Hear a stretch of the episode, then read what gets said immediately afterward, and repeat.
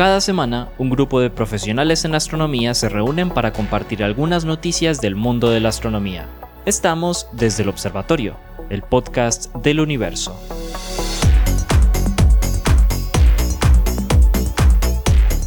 Bienvenidos nuevamente a Desde el Observatorio, este podcast de astronomía que hacemos aquí desde la Universidad de Antioquia, los profesores del pregrado de astronomía, pero, ojo, acompañados por la profesora Adriana Araujo desde la Universidad Sergio Arboleda en Bogotá. Eh, y hoy nos acompañan, como casi siempre, los profesores Esteban Silva, la profesora Lauren Flor, el profesor Germán Chaparro y quien les habla, el profesor Pablo Cuarta Restrepo. Un saludo muy especial al profesor Juan Carlos Muñoz y al profesor Jorge Zuluaga, que no se encuentran con nosotros el día de hoy, pero que ya saben, hacen parte también de esta tripulación. Así que, ¿cómo estamos? Bienvenidos al podcast. Súper. Bien, muchas gracias. Súper bien. Vamos. Excelente, bueno, y hoy les tenemos unos noticiononones, pero de estos buenos, de los que nos gustan cada semana.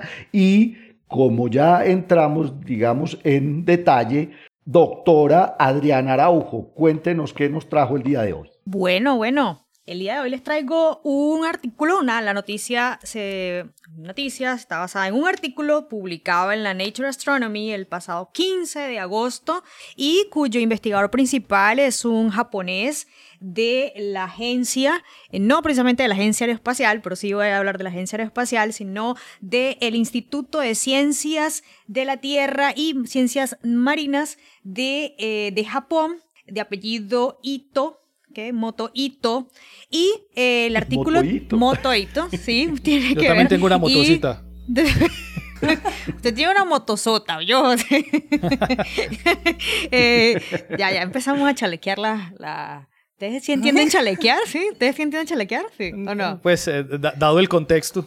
Sí, ya, sí, me, ya empezamos imagina. a chalequear la, la, noticia. Bueno, el, el investigador principal, como Momento le digo, porque chalequear, a ver, pues para informarnos, chalequear es o robar o no, unas no una preparación de papas no, que son chalequeadas, que se les quita como algunos pedacitos de, de, la cáscara y otras no. No, papas, no, eh, no, no, no, no, no, no, no. Chalequear cocidas. es sabotear, sabotear, echar vaina con las noticias de los demás, que es lo que usualmente hacemos. Bueno, uno, uno puede sabotear a alguien quitándole la, la, la, la billetera. Ah, no, no, no, no, no, no. Ojo, ojo, yo no estoy hablando espero, de robar espero, ni nada, Dios mío. No estoy hablando Espero de... no encontrarme con un saboteador. Por ejemplo, hoy, hoy ¿Sí Esteban eh, ¿Sí ven? ¿Sí ven? estuvo a punto ¿Sí de ven? chalequear una noticia. Ta, cual. Bueno, No, bueno, dejen, no. dejen a Adriana dar Van a, su van a dejar noticia, trabajar. Sí, ay, uy, uy, uy. Bueno, bueno, bueno, bueno. Entonces, la- bueno, a ver, a ver, los contextualizo súper rápido, ¿ok? Como bien sabemos, ¿ok? Nos encontramos en la era de las colectas, es súper importante para todos, ¿no? Acuerden que nos, estamos en- nos encontramos en una época eh, donde la, el retorno de muestras de objetos que están tanto en el cinturón principal, bueno, en el cinturón principal no tanto, pero sí objetos cercanos a la Tierra, y también las colectas de muestras que vienen próximamente de la misión Perseverance, por ejemplo. Entonces nos encontramos en, e- en esa época, ¿ok? En la, en la astronomía eh, y en las ciencias aeroespaciales, eh, de, de cómo traer muestras a la Tierra y, por supuesto, sacarles todo el jugo posible, sacarles toda la información, ¿ok? Pero, pero súper importante que si vamos a hablar justamente de colectas de muestras de cuerpos menores del sistema solar, específicamente de asteroides, sabemos que JAXA, es decir, la Agencia Aeroespacial Japonesa, se lleva el número uno de todas estas. Porque sabemos que esta misión, que es súper, una misión súper interesante, la manera como fue llevada a cabo, le tomó dos años a las ondas Hayabusa 2 llegar hasta el objeto, que el cual es el protagonista de esta, de esta noticia, y estoy hablando del asteroide cercano a la Tierra, Ryugu, ¿ok? Eh, este esta sonda le tomó dos años aproximadamente llegar a su objetivo y tuvo dos momentos súper importantes eh, eh, de este encuentro, de esta sonda con el objeto, y fueron dos momentos. Uno, el primer momento en que hizo una colecta de, de material superficial, eh, denominado entre los estudios la colecta de la cámara A. ¿ok? La sonda se regresó a la Tierra en noviembre del 2020, depositando su cápsula con la muestra en el desierto de Australia. Entonces, esta muestra consta de dos momentos. El primero, como estaba contando, de una muestra superficial, de la, de la corteza superficial de este objeto y luego de, un, de liberar, de retirarse por un tiempo y luego liberar un, un, un dispositivo, un impactor, crea artificialmente un cráter de impacto en este objeto, ¿ok? Y luego hace nuevamente una colecta. Entonces, ya por ahí las cosas son bastante interesantes porque esta cámara, llamada la cámara A, que es antes del impacto, y la cámara C, luego del impacto, eh, tiene dos tipos de muestras. Una que probablemente está contaminada con el, con el ambiente espacial y la otra que está bastante, se debería estar bastante preservada porque estaba en las capas internas de este objeto. Bueno, bien, esta muestra llega aquí a la Tierra en noviembre del 2020 y por supuesto es, entra a, un a una etapa de curación, es decir, a una etapa de estudio profundo de estos 5.4 gramos de muestra. Aquí hemos hablado mucho de este objeto y cabe destacar que uno de los de, en episodios pasados que no hice la tarea como Lauren, así que no busqué el episodio, el número de episodio, el profesor Jorge Zuluaga habló de las características que tenía Ryugu y que Ryugu prácticamente es una momia, ¿ok? Se cree que Ryugu es un objeto que viene incluso de las partes exterior del sistema solar porque tiene mucha agua en su interior, ¿ok? Entonces, Em, una de las cosas interesantes de este artículo, que es prácticamente, digamos que todo lo anterior era como para conte- contextualizar nuevamente, traer muchas cosas que ya hemos hablado y caer en la noticia. Entonces, la noticia están haciendo una, mm, digamos, están, estudiando esta muestra, encontraron otras nuevas cosas eh, dentro de esta muestra. Una de las cosas que eh, este equipo quiere resaltar en este nuevo estudio. Es que se obtuvo o se tiene todo un estudio topográfico de este objeto. Por ejemplo, se tiene en cuenta que este objeto cuenta con una roca en el polo sur del, del- asteroide de más de 160 metros de altura, ¿ok? Por ejemplo.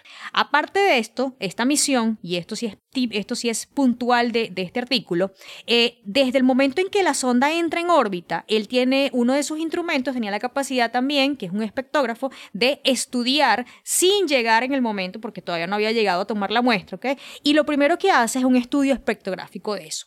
¿Qué ocurre? Y este el primer, el primer estudio, el primer resultado, perdón, preliminar. Desde la órbita, él logra ver que el, la- lo- el material, obviamente el material superficial de este objeto, tenía las características o presentaba características muy similares a lo que era una condrita de tipo Y. Y, ¿ok? Te dirán, bueno, ¿qué es? Yo, nosotros hemos ido aquí eh, condrita C, ¿ok? Pero condritas Y, ¿qué son las condritas Y? Las condritas Y son las co- condritas Yamato. No sé si el profe eh, Pablo había escuchado esas condritas, condritas Yamato. Son, son, Sí. son una, una marca especial de condritas. Exacto. Muy en honor a extrañas. este- Encontraron nueve, o sea, hay nueve que se estudiaron. ¿De dónde salen estas? Bueno, porque fueron encontradas en la Antártica. Estos, estos vienen estudiados a partir de unos meteoritos encontrados en la Antártica. Son unos meteoritos bastante, bastante extraños. Estos nueve meteoritos, que fueron los que a partir de ellos se bautizaron como las condritas Yamato. Eh, son bastante extraños, tienen, son bastante ricos en oxígeno, importante esto, y eh, fueron llamadas Yamato porque se encontraron en unas montañas llamadas las montañas Sofías y les colocaron las montañas Yamato. ¿ok? Estos eh, nueve meteoritos ¿ok? eh, se cree que tienen un mismo, el- comparten el mismo ADN, es decir, provienen del mismo progenitor. Pero esos están aquí, ¿ok? Entonces, acuérdense que estas muestras que van llegando y, mm, eh, digamos... mm, y en futuro ya viene la misión, la, muestra de Osiris Rex, tienen que ser comparados con lo único que podemos tener aquí en la Tierra, que son esas muestras meteoríticas. Entonces, estas condritas Yamato presentan unas ciertas características y desde el estudio en órbita de la sonda se cree que Ryugu era muy parecido a las condritas Yamato. Pues no. Resulta que ya dentro de la muestra se encuentran bastantes evidencias de que es, Ryugu es casi el 100% condritas carbonáceas, es decir, no era lo que nosotros pensábamos desde este estudio en órbita, así que Ryugu es bastante oscuro, es decir, bastante rico en carbono, así que una de las primeras confirmaciones de este estudio es enfatizar lo que ellos creían que era. ¿Será que de verdad era formado por este tipo de condritas Yamato o de verdad eran condritas carbonáceas. Entonces, conclusión número uno, sí, son condritas carbonáceas, bastante ricas en carbono. Y esto es importante, ¿por qué? Porque estas condritas carbonáceas eh, son muy importantes para justamente seguirle la pista a eh, el nacimiento de los, de los, mm, de los mm, compuestos orgánicos y sobre todo de agua aquí en la Tierra. Otra de las cosas importantes que ya se sabe gracias a este estudio, el nuevo este estudio, es que encontraron algo único y eso sí no lo habían visto en ningún otra, eh, en ninguna otra muestra meteorítica aquí en Tierra. Y es que encontraron que hay unas moléculas, que hay unas moléculas que parecen estar encerradas dentro de lo que se conoce como unos minerales submilimétricos llamados filosilicatos. Entonces, estas muestras están, esta- estas moléculas bastante ricas en carbono están protegidas, por decirlo de alguna manera, por estos filosilicatos, que resulta, se creen que son, justamente, se tiene la, la gran hipótesis que pueden ser lo que se puede denominar como una cuna de vida. Entonces, si realmente el agua y los objetos, los mm, compuestos orgánicos fueron traídos a la Tierra por, el- por impactos meteoríticos en una Tierra primitiva, se cree que pudieron haber venido en forma justamente de estas capsulitas llenas justamente de agua y de compuestos orgánicos. Entonces, estas son, digamos, como las, las dos conclusiones de, esta, de este artículo. Es que uno, en, en- al 100%, digamos, se tiene la evidencia de que no son unas condritas Yamato, Ryugu, que era una hipótesis bastante manejada, es condritas carbonáceas.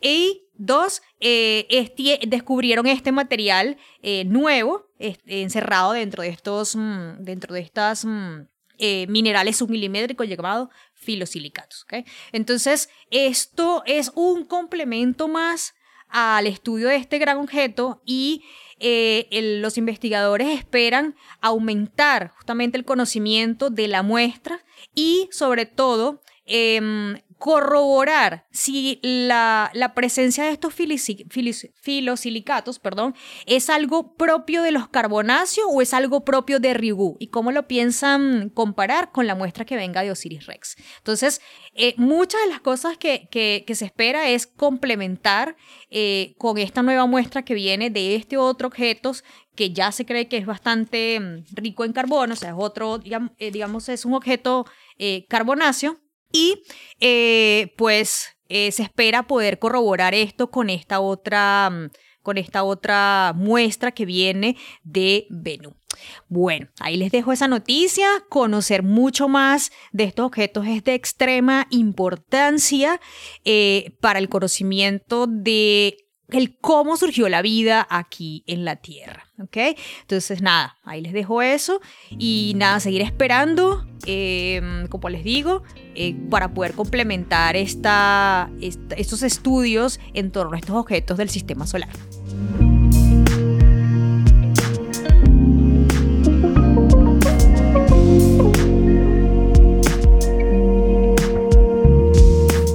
Bueno, muy bien.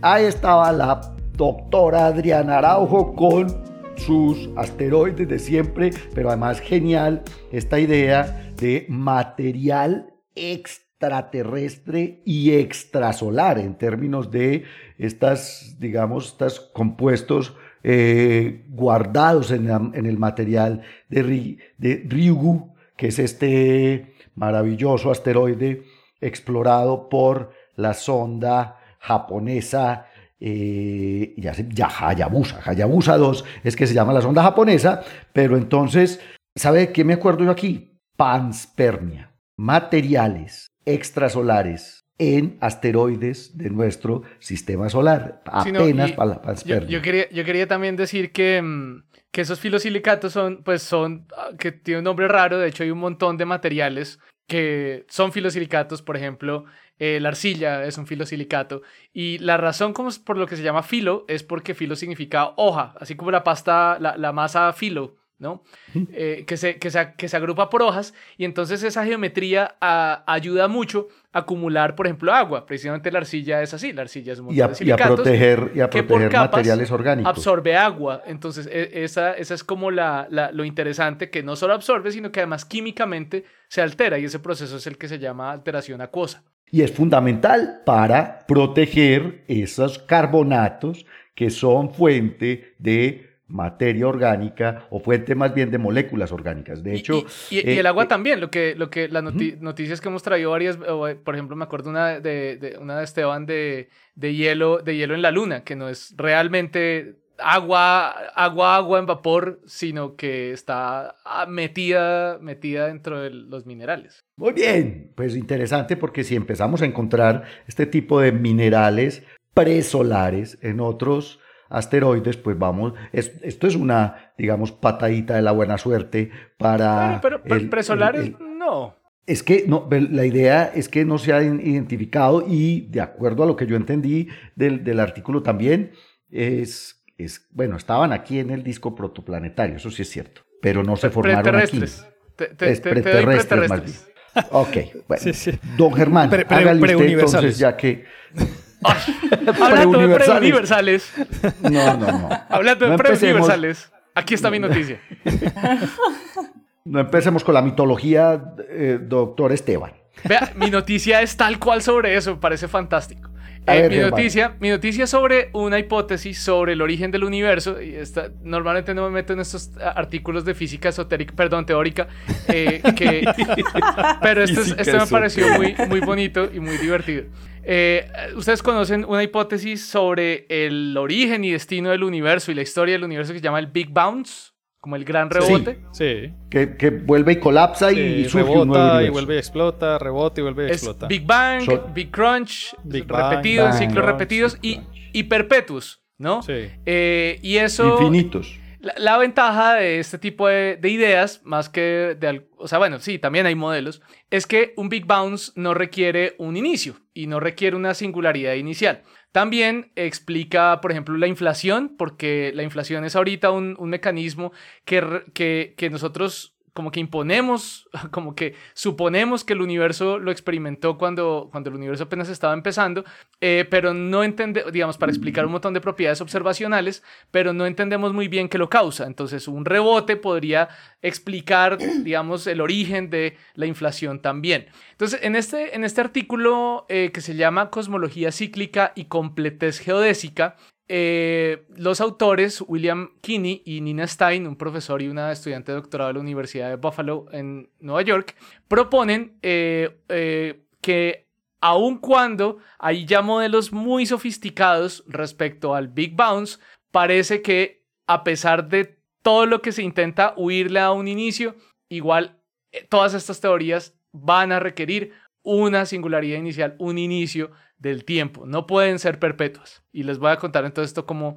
cómo funciona. Entonces, digamos, desde hace ya 100 años prácticamente se sabe que los modelos cíclicos de Big Bang, Big Crunch, en el cual el parámetro de Hubble puntualmente se pone a variar como a oscilar en el tiempo, eh, tiene un problema y es que acumula, eh, eh, se acumula la entropía. La entropía, como ustedes saben, siempre, se, siempre crece. Entonces, en, en, en algo, en un proceso cíclico en el universo, la, la, entropía no haría sino crecer. Esto se sabe desde la época infinita. Del, viejo Tolman, hace 100 años, ¿no? Con estos libros de, fundamentales sobre la cosmología y relatividad general. Eh, pero hay, hay modelos recientes eh, que tratan, de, hace, de hace muy pocos años, que tratan de evitar el problema de la entropía. Unos, de hecho, una familia de modelos que se llaman de Igias Steinhardt, eh, dos autores, en el cual ellos proponen que lo que se puede hacer es que el universo se estrecha, se, estrecha, no, perdón, por, la, por el pésimo Spanglish, se estira. se, estira de, manera que... Es estirarse. Es, es, un big stretch, ¿no? Antes del big crunch.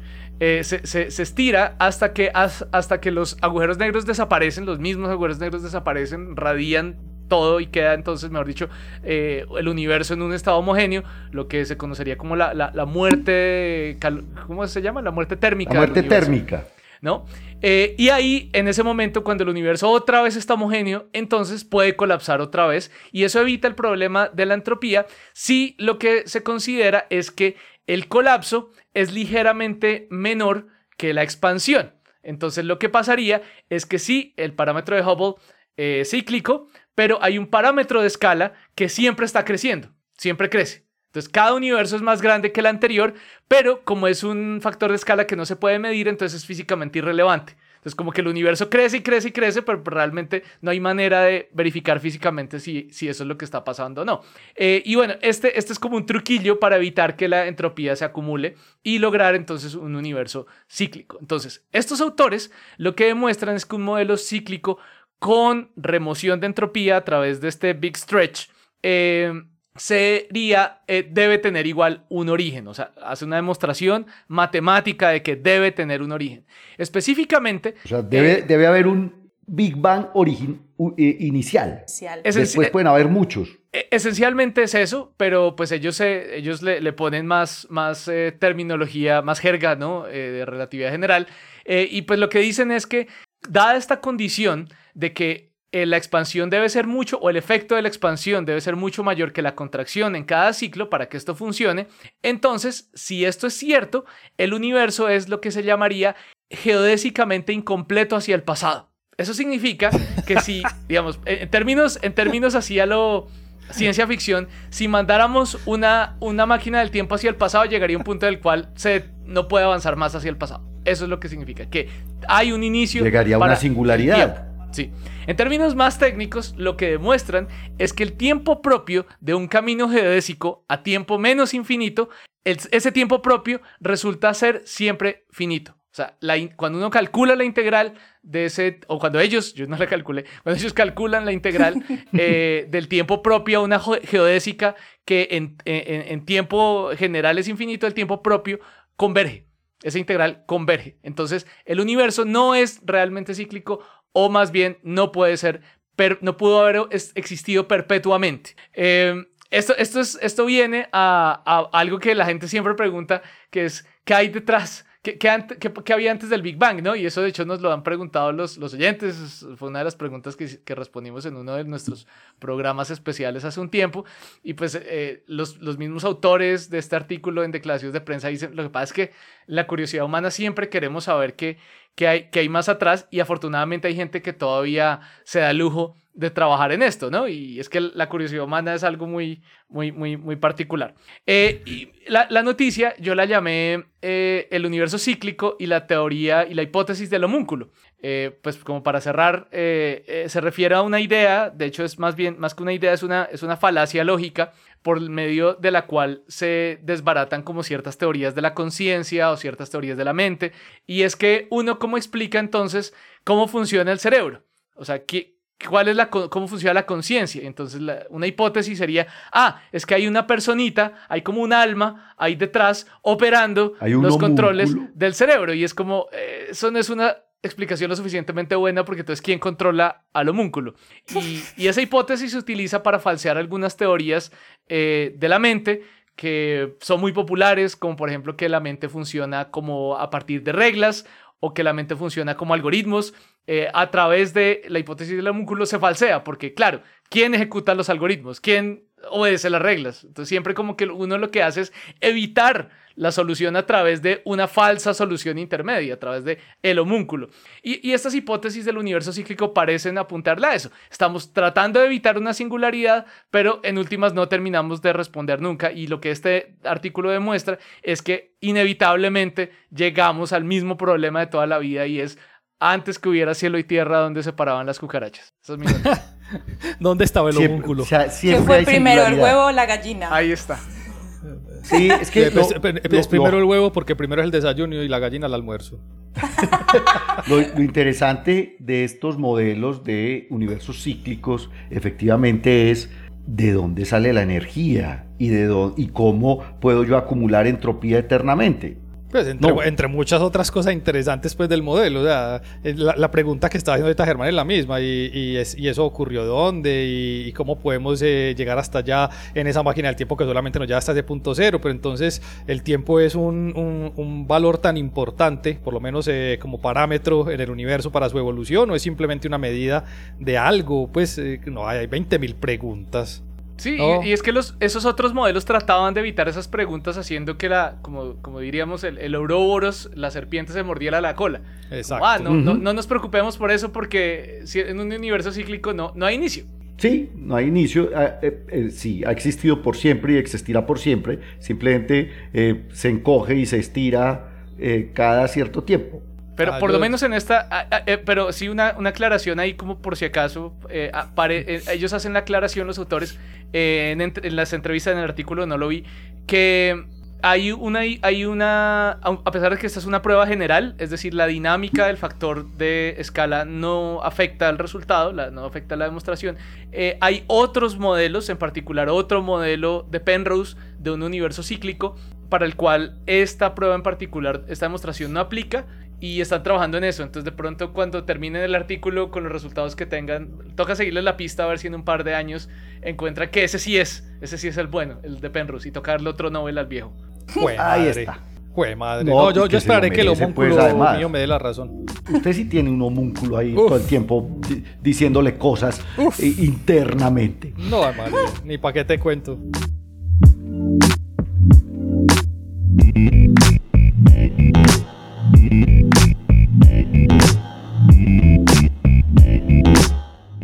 Doctora Laure Flor, bajémonos de la cosmología esotérica y volvamos a cosas más terrenales. y, aparte ese nombre homúnculo, Ave María, apenas está pues para las vainas esotéricas. Es muy medieval. Sí, no, bueno, pero, pero realmente ahorita vamos a, oye, que deberían deberíamos de tener una sección que se llame como las noticias del James Webb eh, de cada semana, porque yo creo que va, va a estar pasando Ahí está. algo así. Nos vamos con la sección de James Webb en este programa. un cabezote para James Webb. Exactamente. y bueno, pues resulta que las noticias que les traigo hoy es acerca de exoplanetas. Eh, y exactamente es acerca del estudio que realizaron en, bueno, en este caso es una publicación que ya está aceptada en Nature también y es acerca del el planeta gaseoso, un gigante gaseoso WASP 39b. Este gigante gaseoso tiene una masa de un cuarto de la masa de Júpiter, 0.28 veces la masa de Júpiter y un radio de 1.28 veces el radio de Júpiter.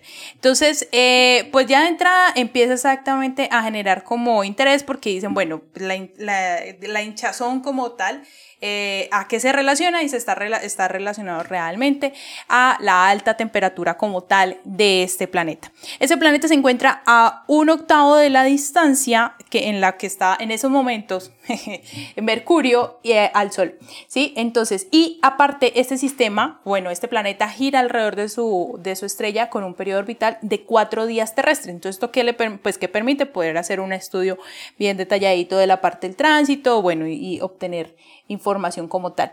Este planeta eh, se detectó en el 2011 y desde ese entonces se vienen haciendo muchísimas investigaciones. Eh, ah, y aquí es importante mencionar, la estrella que orbita es una estrella de tipo espectral G. ¿Listo? Y eh, antes se había estudiado con algunos otros eh, instrumentos, se estudió con el Hubble, con Spitzer y eh, revelaron realmente que la atmósfera de, de este planeta tenía una presencia de vapor de agua, de sodio y de potasio. Pero lo, digamos, lo novedoso de este estudio ahorita es que hacen uso de una técnica que ya les voy a hablar de ella, que es la espectroscopía de transmisión, para detectar dióxido de carbono.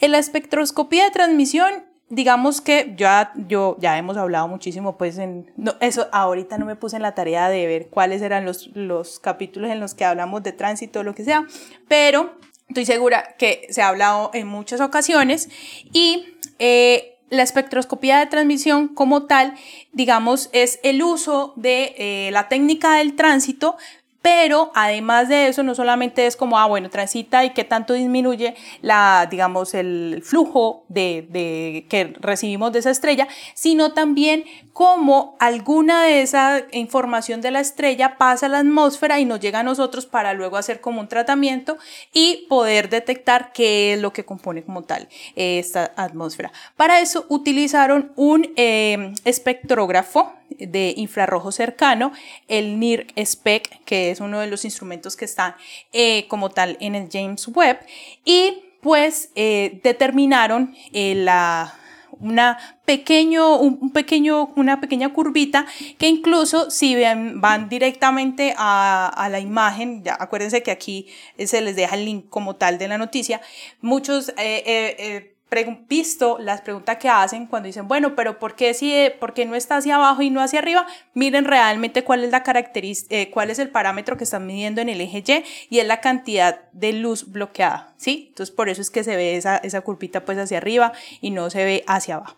Y resulta que este estudio es importante porque eh, ha llevado exactamente a determinar diferencias muy sutiles en el brillo en ese espectro de transmisión.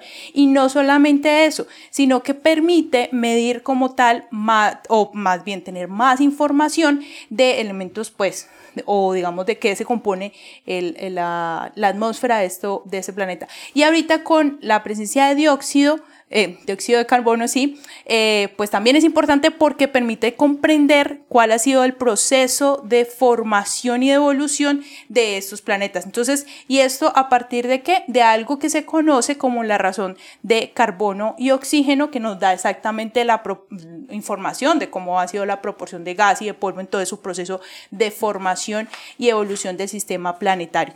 Entonces, pues esto es una de las noticias y me parece muy interesante también mencionar que incluso dentro de de, la noticia, ellos hablan que esto es uno de los primeros eh, estudios que quieren hacer con este, estos tipos de planetas, porque no va a ser el único, van, vienen muchísimos estudios más, y eh, realmente lo que los investigadores de este grupo, de este equipo, eh, dicen es que ellos quieren crear como tal o proporcionar a la comunidad como tal herramientas o programas que sean de código abierto para que la comunidad pueda colaborar y empezar a trabajar en conjunto para investigar investigar muy a detalle las atmósferas de esos, pues, esos planetas como tal. Entonces, el James Webb sigue maravillándonos con sus datos y eso que apenas está empezando, apenas son las poquitas imágenes que tenemos. Entonces ahí poco a poco yo creo que por eso nos va a tocar que abrir una sesión que sea las noticias del James Webb de esta semana. Yo, tengo una pregunta. El, el, el, dióxido de carbono no era uno de esos elementos que se tenían pensados para, para utilizar como biotrazas. Sí, de hecho eso es. Eso, por eso, no, está bien, pero, pero, al revés. Al revés porque, el, por ejemplo, la, la, la atmósfera de la Tierra antes de que hubiera vida era casi 100% CO2. Pero, pero es una molécula orgánica y se considera, digamos, biotraza porque había, de hecho, había vida ya con el dióxido de carbono. Nosotros éramos un planeta habitable, habitado, con una atmósfera rica en carbono. Pero, pero también antes de que hubiera vida había, había una atmósfera de solo dióxido de carbono. Sí, y nitrógeno y Ah, bueno, eso. esa, era la pregunta. O sea, la presencia de dióxido de carbono no es un indicativo directo de la presencia de eh, mm, vida como la conocemos, sino que simplemente es parte del proceso que pudo haber seguido la Tierra y por tanto puede llegar a ser uno de estos planetas donde eventualmente podría llegarse a dar vida. No, pero espérate, Teban. Eh, en realidad podemos tener una atmósfera con dióxido de carbono y haber vida en el planeta. Sí, sí, está bien, pero no, es una implicación directa. anaeróbicos antes de que se inventaran la fotosíntesis. De acuerdo, pero no quiere decir que la presencia de dióxido de carbono implique vida. Lo que, pero lo contrario es que cuando se buscan cuando, se buscan biotrazas, lo que hay que buscar es combinaciones, no una sola molécula. Oh, o sea, si vos encontrás solo dióxido de carbono, eso no te va a decir nada. Incluso si vos encontrás solo oxígeno, puede haber producción de oxígeno por otros, digamos, fenómenos de, no, no relacionados con un proceso biológico en una atmósfera planetaria. Pero si vos encontrás combinaciones, oxígeno y metano, en una atmósfera... Monóxido de carbono monóxido, el, no, y el dióxido de carbono combinado con oxígeno, etcétera, etcétera. O sea, metano, sí, ah, sí, metano, los peitos de las vacas. El metano, el metano y el oxígeno, eso ya casi que nos dice que hay vacas. Pero miren esto, eh, resulta que lo importante es que lo que está haciendo James Webb en estos días es probando los espectrógrafos y probando que esos espectrógrafos sí logran detectar estas moléculas. ¿Por qué? Porque lo que van a hacer, y aquí vamos a tener de estas noticias de aquí para adelante, si vamos a tener que crear una sección que se llame esta semana en el James Webb, ¡pum! Y entonces abrimos con la sesión de James Webb. Lo que va a hacer de ahora en adelante es empezar a apuntar el MIRI y el Near, y el Near Spec, que es este, atmósferas de planetas de tipo terrestre que estén en tránsito también para hacer exactamente lo mismo. Lo que están haciendo es afinando los espectrógrafos porque está diseñado el MIRI y el NIDSPEC para poder detectar biotrazas en atmósferas de tipo terrestre. Ojalá que las próximas noticias de James Webb ya nos hablen, de hecho ya detectaron agua en uno de los planetas, pero todos estos son gigantes y como decía Loren ahorita, son Júpiters calientes, que digamos aquí es más fácil ver lo que hay en la atmósfera del planeta, además porque la atmósfera está hinchada, porque están muy cerquita a su estrella, va a ser más complicado poder ver estas reducciones, digamos, en los tránsitos de planetas pequeños, pero de eso se trata, o sea, estamos aprendiendo a manejar los instrumentos de James Webb y lo que estamos viendo es que... Calibrando, calibrando el, los detectores con lo que es inicialmente más fácil de, ver. Más fácil de detectar, pero Pérez y verá, Pérez y verá que apenas apenas encontremos una, un planeta con una atmósfera rica en nitrógeno, que esté en la zona de habitabilidad, eso ya va a haber fiesta en este podcast y obviamente en todas partes. Vamos a ver. Ah, en todas partes, no sé, yo, yo, insisto que yo quiero ver la iglesia, qué carajo va a decir cuando eso pase. Ah, no, pues que allá también. no, pero pues eh, cada quien con su rumba. De hecho, de hecho, le voy a contar algo, Esteban. El observatorio del Vaticano hace una escuela de astrobiología. ¿Cada cuánto, eh, es anual, Germán, tú te acuerdas? Creo que creo, no son como cada dos años. las escuelas del Vaticano son anuales. Oh. Sí. O cada año. Escuela de Astrobiología del Observatorio del Vaticano.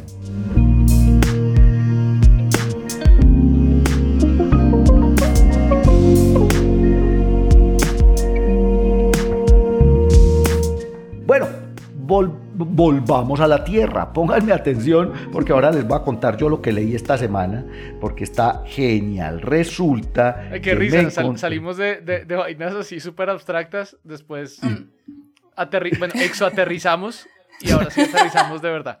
Ahorita yo lo voy a Esto es todo un viaje. Yo ahorita lo Esto es todo un viaje.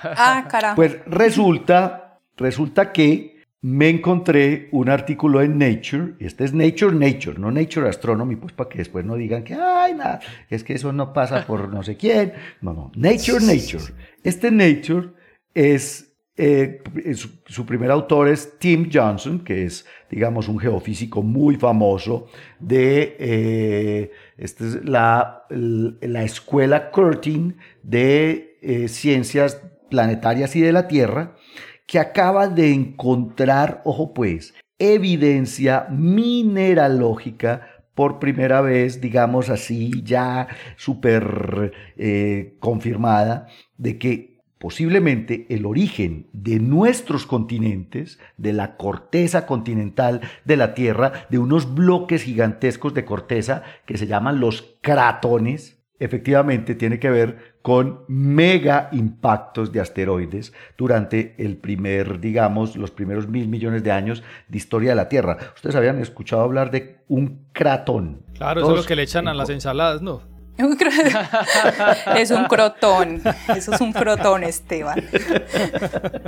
No, por Dios, es que no puede más montañero en la vida. Se nota mucho que come ensalado, ¿yo? Sí, sí pues no yo solo, por lo que veo. Cratón. Pero no, Kratos viene de hecho de la misma, de la misma eh, raíz griega que es Kratos, de ahí viene la democracia o la burocracia, etc. Kratos, que significa el, poder. ¿El de qué? God of War. No, Germán, ese, es muy friki. Sí, sí, sí. ese va muy allá, Germán. Ese, no te lo cogimos. bueno, pongan atención. Estas formaciones, Kratos significa, Kratos significa poder, significa, eh, digamos, eh, fuerte. Los Kratos son los pedazos de corteza continental en el planeta Tierra que se conformaron más, pues digamos, más atrás en el tiempo y que son tan duros, tan bien, digamos, conformados que han estado ahí 4 mil billones de años. De hecho, hay, hay muchos cratos en la corteza terrestre famosos y estos, estos eh, geofísicos, como les decía, del, del, colegio Curtin o la escuela Curtin de ciencias de la Tierra, se fueron a estudiar uno de estos cratos, que es un crato en Australia que se llama el cratón de Pilbara o Pilbara. En el cratón de Pilbara lo que ellos empezaron a medir son cristales de circonio Recuerden que el circonio es una mezcla de minerales que contiene oxígeno específicamente. Pues es un silicato, pero contiene oxígeno y a medir la proporción de un isótopo del oxígeno que tiene que ver con impactos y es el oxígeno 18. Resulta que si usted encuentra cristales de circonio rico en oxígeno 18, eso es un indicativo de alguna manera de que se crearon a partir del el impacto, de la presión absoluta y de la licuefacción, digamos, eh, que sigue a un impacto de, de, asteroide o de meteorito. Pues lo que están planteando nuevamente estos eh, geofísicos es que sí efectivamente los cristales de circonio encontrados en este cratón de Pilbara en Australia fueron producidos muy probablemente por procesos de, eh, de impacto. Y entonces, ¿qué es lo que, digamos, concluyen en este estudio que es genial? La, la primera superficie del planeta Tierra no tenía continentes. Es así de sencillo, estábamos cubiertos de agua, éramos un ocean planet, pensémoslo así, eh, eh, eh, o sea, hace 4.500 millones de años, justo después de que se empezó a dar la diferenciación del interior de la Tierra y se creó la primera corteza, la corteza se da por enfriamiento de afuera hacia adentro, y se crearon los primeros océanos que se cree que ya existían unos 100 o 200 millones de años después de la creación del planeta, este planeta no poseía continentes. Entonces, ¿de dónde salió este material que es menos denso que el manto y que es menos denso, por ejemplo, que la corteza oceánica para formar lugares donde nosotros vivimos? O sea, es que es, interesantísimo, pero eh, muy probablemente pues, o sea, no se tenía claro cuál era el origen, de dónde salió América, África, o sea, Pangea, de dónde salieron los antiguos continentes que, que existieron, Gondwana, de dónde salen estas tierras altas, por así decirlo. Pues lo que aprendieron y lo que entendieron estas personas es que los grandes impactos que producen esos circones con, digamos, un exceso de oxígeno 18, esos grandes impactos lo que producen es como una, a ver cómo lo, cómo lo podemos llamar, como una superficie esponjosa. Esta superficie que se derrite durante el impacto empieza, digamos, a eh, absorber agua, de hecho esto es un proceso que se da en, en, en presencia del océano, y eso significa sencillamente que se hace esponjosa y se hace menos densa y se hace también porosa. Y entonces a través de esas porosidades y a través de esa esponjosidad de esta corteza empiezan a fluir material menos denso desde el interior y entonces este pedazo de tierra empieza a flotar literalmente y a subir por encima, digamos, del nivel del océano. Y de esa manera se formaron los cratones, los cratos, que son nuevamente estos pedazos más antiguos de corteza terrestre que conforman. Si les, perdón, si les parecieron rebuscados los términos que yo utilicé ahorita, eh, estamos viendo el artículo en este momento y perdón. Fractionated Mafic Ultramafic Plateau. Eh, eso es un término geofísico. Subduction. Baja, baja más. Sí, sí, aquí dice anatexis. esta anatexis son estas burbujas de material caliente que vienen desde eh, la, la, la, astenosfera y que empiezan, digamos, a inflar este, esta región donde se dio el impacto para generar el continente. Pero entonces ahora, claro, ¿cuál es la idea? Cada impacto produce este, este efecto. Y entonces, para usted crear un continente entero como Australia o para crear un continente entero, pues como, como las placas continentales, necesito un montón de impactos. ¿Durante qué época de nuestra historia tuvimos un montón de impactos gigantescos? Presuntamente. Presuntamente. Pero bueno, digamos que el, el gran bombardeo todavía está ahí como en veremos, pero lo que sí sabemos es que al principio, al principio de la historia del sistema solar tuvimos muchísimos grandes impactos, crearon las cuencas famosas en la Luna, crearon cuencas como la cuenca Caloris en, en, Mercurio, eh, y efectivamente la Tierra sufrió una cantidad de impactos, mega impactos, durante los primeros mil millones de años, y de hecho estos circonios que estos señores encontraron en, esta, en este cratón de, de Pirvala en, en Australia, pues tienen del orden de 3.800 millones de años de antigüedad. Los más viejitos, hay unos que son incluso hasta 3.400 y 3.500 millones de años. Pero lo genial, nuevamente, es pensar en que la Tierra al principio era un ocean planet, era un planeta sin continentes. O sea, hasta, digamos que hasta para la vida, y para la vida evolucionada y compleja, y para la vida animal, digamos, para que se generaran eh, los primeros eh, eh, eucariotas, se requirió de la, ¿cómo lo decimos así?, de la intervención celeste en términos de todos los asteroides y cometas que nos golpearon durante los primeros mil millones de años de historia del planeta. Ahí está, pues. Me, te pregunto una, una, cosa que siempre, de hecho, me ha llamado la atención de, de, este tema de la deriva continental y las placas tectónicas. Y es que uno muchas veces encuentra en Twitter, a cada rato los influencers de ciencia postean el GIF de, de cómo pasamos de Pangea al presente, ¿no? Eh, la, la, la, la, deriva continental, ¿no? Y entonces uno dice, ay, sí, tan bonito porque África y Sudamérica casan ahí todo chévere y tal. Pero me llama mucho la atención que esos modelos, por muy atrás en el tiempo que vayan, estoy mirando aquí, da, digamos, lo más atrás que van es el pérmico, que esto es hace 250 millones de años, eso no es nada. Para Pangea, para Pangea. Sí, por eso, o sea, esos modelos de, deriva continental, eh, lo más viejo que, que, ellos modelan es 250 millones de años, lo cual me hace pensar que de ahí para atrás no tenemos ni idea de qué pasó. No, de hecho sí, conocemos continentes de hace 2.600 millones de años. Y conocemos cratones que tienen 4.400 millones de años. las rocas más antiguas de la corteza se han encontrado en Australia, de hecho, pero también en Sudáfrica y también en otros lugares del mundo. Hay, en Canadá hay cratones que son, como te digo, estos pedazos de corteza continental que son absurdamente antiguos. Sí, o sea, ah, no, estoy diciendo que no existiera antes, lo que estoy diciendo es que no sabemos que, o sea, hay, hay como un vacío en el conocimiento en cómo ah, evolucionaron los, de, lo placas que hay tectónicas entre el pérmico y hace, o sea, entre hace 250 millones de años y hace 3.800 millones de años. No tenemos, ni idea qué pasó en ese... No, pero tenemos modelos todavía más antiguos. Tenemos modelos de continentes de 2.600 millones de años de antigüedad. Lo que pasa es que obviamente es muy difícil saber cuál era la distribución, pero las placas tectónicas, estas, digamos, estos pedazos de corteza han estado moviéndose, ah, sí, sí, sí, eh, porque, por ejemplo, los y creándose los, durante toda la historia Venezuela, del planeta. Los tepuis en Venezuela y, y hecho aquí también en Colombia, que es un poquito más reciente los tepuis en Venezuela tienen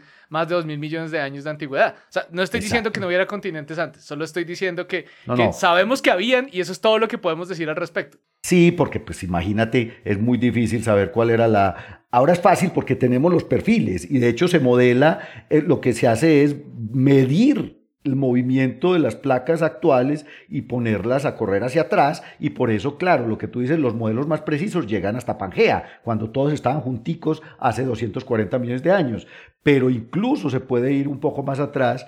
Lo que pasa es que entre más atrás se vaya, pues mayor es la incertidumbre de cuál era la distribución de las placas y la forma y los contornos continentales. Pero eso es fascinante, a mí me encanta esa idea. Además hay unas animaciones geniales, tienen que buscar las animaciones de cómo los continentes se van moviendo y cómo van a seguir moviéndose. Hay animaciones hasta dentro de 150 millones de años. me, 100 likes asegurados podrían hasta llegar a mil si comparten eso. En, se venden, eso se vende en harto. Eh, yo tengo una pregunta, no sé si tenga que ver, pero eh, y entonces estos lugares en los océanos que son demasiado profundos, estas fosas, las fosas son las zonas de subducción, es donde la placa, la placa oceánica, o sea, la que está en el fondo del mar, que es una placa sólida igual, pues es la corteza oceánica, es más delgada normalmente que la placa continental. La placa continental es mucho menos densa, por eso es que este artículo es interesante porque nos cuenta cómo se forma la placa continental, pero las placas oceánicas que son más densas cuando golpean con la placa continental se hunden por debajo y ahí es donde se forman los arrugones del choque que conforman los Andes, que formaron el Himalaya, que forman los Alpes suizos. Las cadenas montañosas normalmente, cuando están en el borde de un continente, son producto de la subducción de una placa oceánica por debajo de una placa continental. Y eso sucede todo el tiempo. Entonces, la, la corteza se recicla excepto en los cratones. Los cratones son corteza, digámoslo así, no reciclada todavía y que son precisamente los, digamos, los pedazos de corteza más antiguos en el planeta. Esta historia geofísica de la Tierra es una cosa maravillosa, a mí me encanta.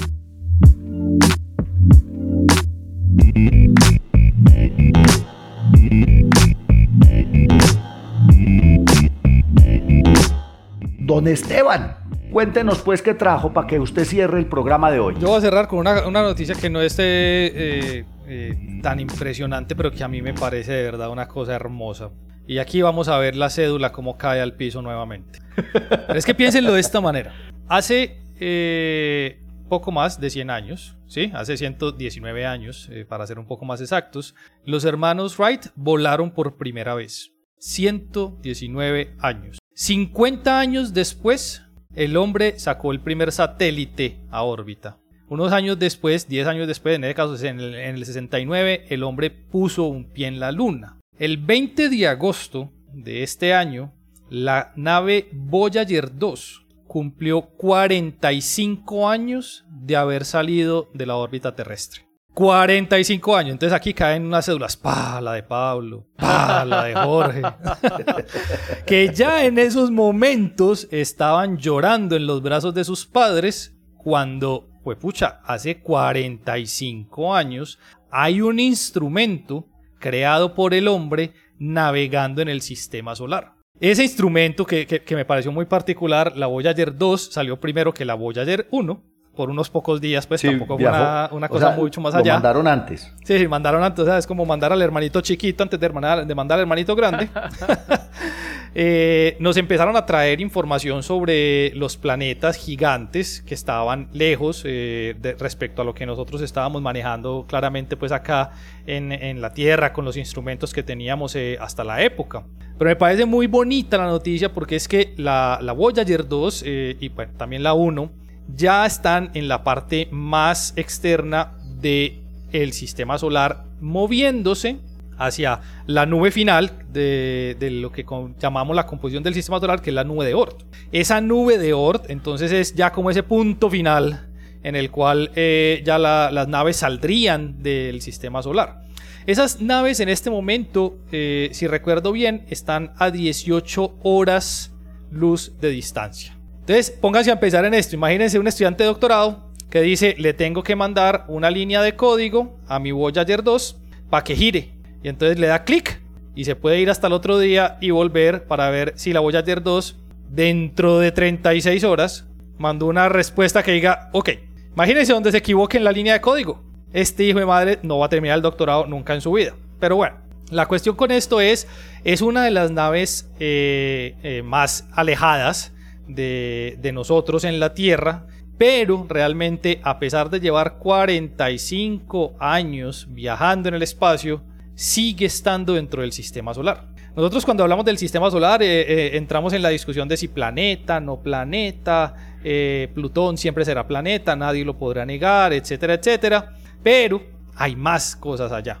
Me acuerda también mucho de la, de la misión La New Horizon, que es una, una misión que también eh, está moviéndose hacia las partes más externas, que es muchísimo, muchísimo más reciente que, que la Voyager 2, pero que tienen una, una batería que dura un poquitico más.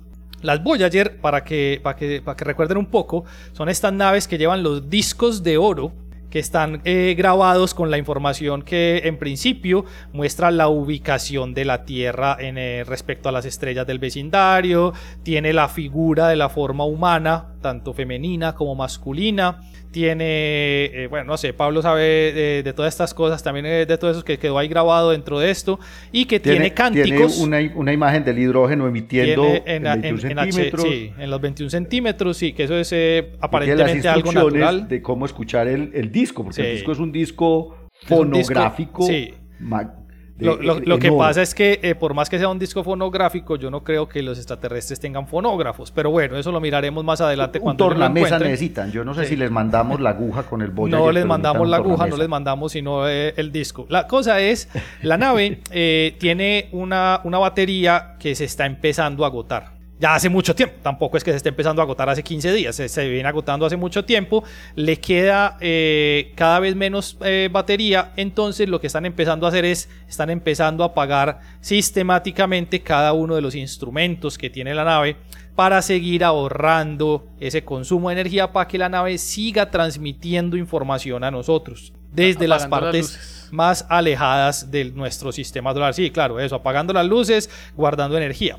Se espera que la batería dure aproximadamente otros 80 años. Lo que Ah, sí pues es cierto. bien. Sí, eso. Lo que pasa es que ya en bendito 2030 Voyager empieza, va a vivir más que empieza a caer cada vez más hacia abajo, más rápido.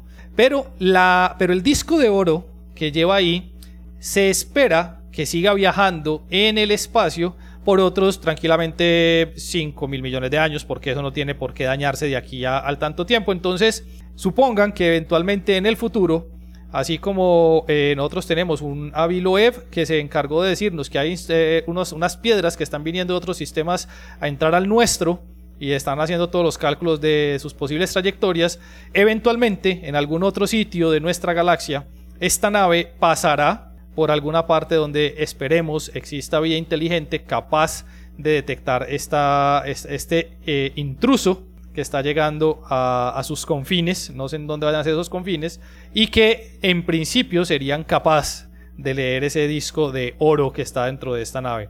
A mí me gustó mucho esta noticia, por más sencilla que sea, es simplemente porque en 100 años, en menos de 100 años, pasamos de volar a mandar naves a los confines de nuestro sistema solar. Y en este momento estamos recibiendo la información de esos sitios tan alejados que hay por allá y que Carl Sagan eh, hizo mucha, mu- mucha alegoría sobre este tipo de instrumentos que empezaron a mandar mucha información en los años 80 y 90, perdón, del siglo pasado.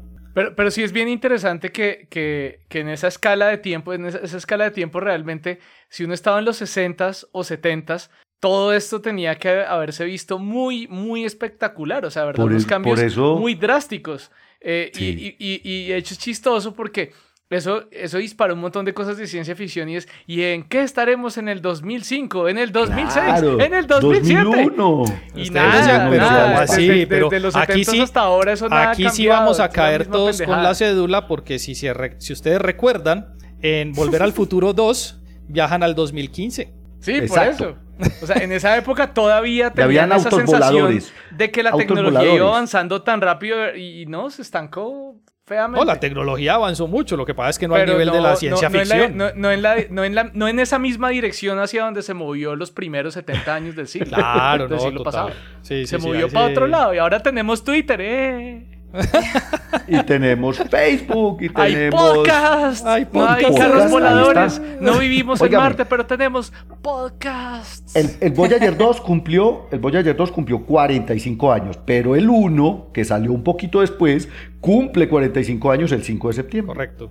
Eh, El 5 de septiembre, el Voyager 1, que está aún más lejos que el Voyager 2. Y entonces, para entonces, complicar esto en las líneas de tiempo que sí divergen, que nos dice Germán, de respecto al eh, homónculo que tenemos cada uno adentro, este episodio está grabado antes del 5 de septiembre, estamos felicitando a la nave del 5 de septiembre, pero saldrá al aire luego el 5 de septiembre, entonces no sabemos en qué línea de tiempo estamos al final. El 5, el 5 de septiembre de 2022, el Voyager 1 cumplió 45 años viajando, pero además lo curioso es que está más lejos que el Voyager 1. ¿Por qué? Porque el Voyager 1, eh, perdón, el Voyager, el Voyager 1 pasó por Júpiter y Saturno y después se fue. Sí. El Voyager 2, además de Júpiter y Saturno, lo Urano pusieron a visitar Urano y Neptuno. Entonces, digamos que esa es la razón por la que el Voyager 1 está a 21 horas, casi 22 horas luz de nuestra, de, de- de- de la Tierra, mientras que el Voyager 2, que es el que estamos celebrando, está a 18 horas luz de la Tierra. Bueno, muy bien, y Una- nosotros una- estamos una, a... última, una última madera de gallo antes de, de despedirnos. y es, Pablo, Pablo, yo sé que es ñoño de estas vainas. ¿Tú te acuerdas de Villar? De las películas de Star Trek. Voyager era el Voyager 6, ¿Cuál de los dos? Star Trek, ah, era la película. No, no era ninguno de estos dos. Era el 6. Ah. En, en la película era el Voyager 6 que adquirió tanto conocimiento en su viaje por el universo que empezó a preguntarse cosas como su propio origen y se devolvió a buscar a su creador. Es una maravilla, tienen que verla porque es la primera película de Star Trek de Viaje a las Estrellas. Es un clásico de Ah, sí, la primera. 1978. ¿Ah? No, no, que sí, que es la primera, es la primera. No tenía claro cuál era. Claro, el malo, el malo de la película es Beeger, pero cuando se van a dar cuenta, Beeger era un Voyager, el Voyager 6. Bueno, muy bien.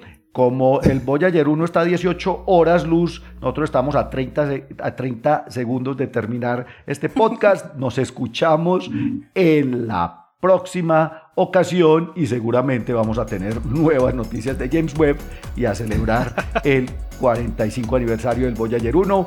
Nos estamos escuchando. Chao, chao. Chao. Gracias por escuchar desde el observatorio. Encuéntranos en Spotify y muchas más plataformas de podcast. A los micrófonos, Jorge Zuluaga, Adriana Araujo, Esteban Silva, Pablo Cuartas, Lauren Flor, Germán Chaparro y Juan Carlos Muñoz. Producción y edición, quien les habla, Josué Giraldo, pregrado de Astronomía de la Universidad de Antioquia.